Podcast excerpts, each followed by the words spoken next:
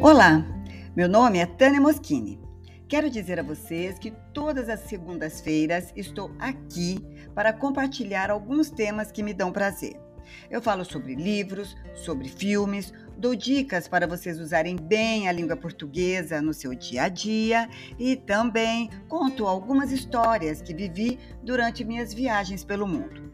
Ah, ainda eventualmente me aventuro a contar alguns casos engraçados que eu vi e que acho que vale a pena dividir com vocês. Querem animar o começo da semana? Podemos começar agora. Então, vamos lá?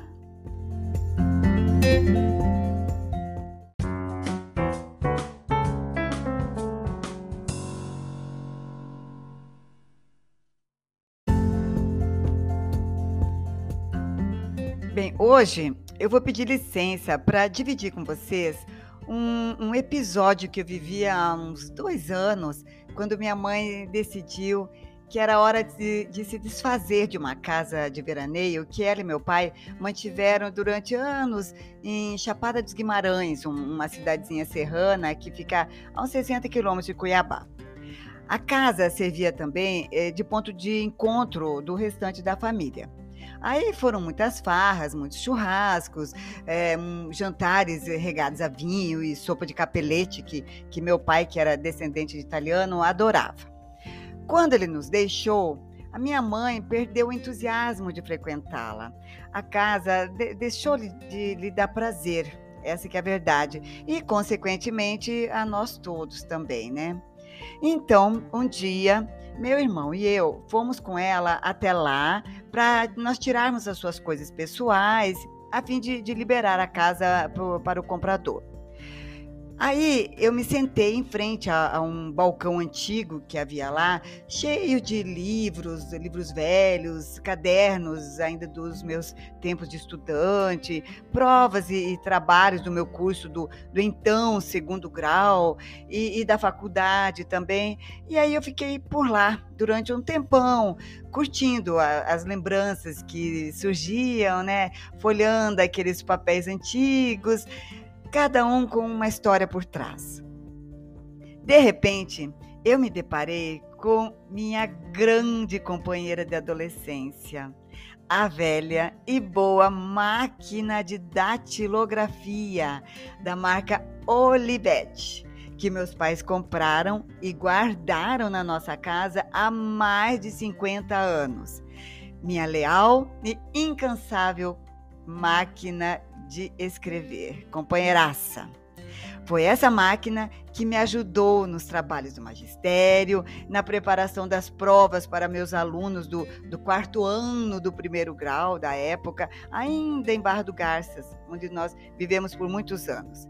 Naquela época, a gente tinha que colocar papel carbono entre duas folhas para fazer cópias do que se queria datilografar. Era essa a função. Cada vez que errava, o usuário era obrigado a rasgar a folha e começar tudo outra vez. Imaginem a trabalheira que era. Mas eu, uma menina de apenas 15, 16 anos, mas já querendo produzir, claro, não hesitava em fazer tudo isso tantas vezes quantas fosse necessário. Então, naquele momento, sentada diante daquela velha máquina de escrever, eu lembrei que, mesmo com todo, escreve e rasga, escreve e rasga, sem fim, foi ela que me ajudou a construir meus textos e a me preparar para prova, para a temida prova de redação do vestibular para jornalismo na UFGO em Goiânia em 1977, que aliás eu enfrentei com sucesso e é motivo até hoje de muito orgulho para mim. Enfim, foi com ela que eu comecei a galgar os degraus da escrita, a tomar gosto pelos textos bem elaborados e, enfim, a descobrir que tinha jeito para coisa.